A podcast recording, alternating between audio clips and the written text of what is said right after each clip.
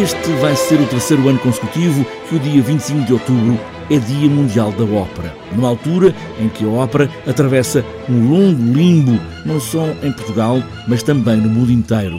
Elizabeth Matos, diretora artística do Teatro São Carlos, diz que hoje, mais do que nunca, faz sentido marcar este Dia da Ópera. A ópera faz sentido e fará sentido sempre.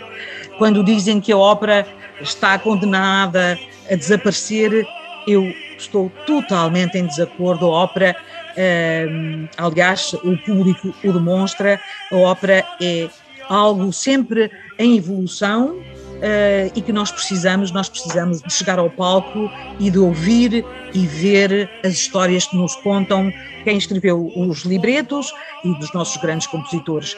Portanto, uh, uh, não morrerá nunca a ópera.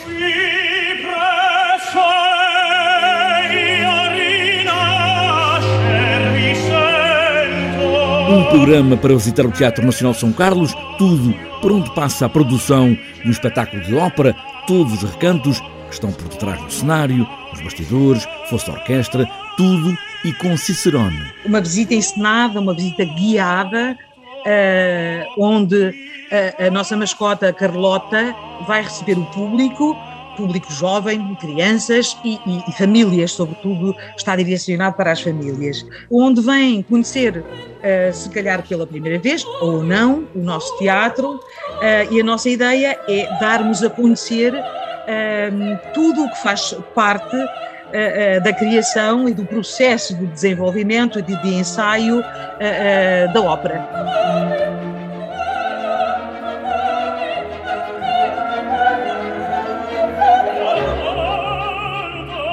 Depois, mais à noite, duas vozes, uma soprano, outra tenor, Cristiana Oliveira e Luís Gomes, com o piano de Joana David, para um imenso passeio sobre a ópera.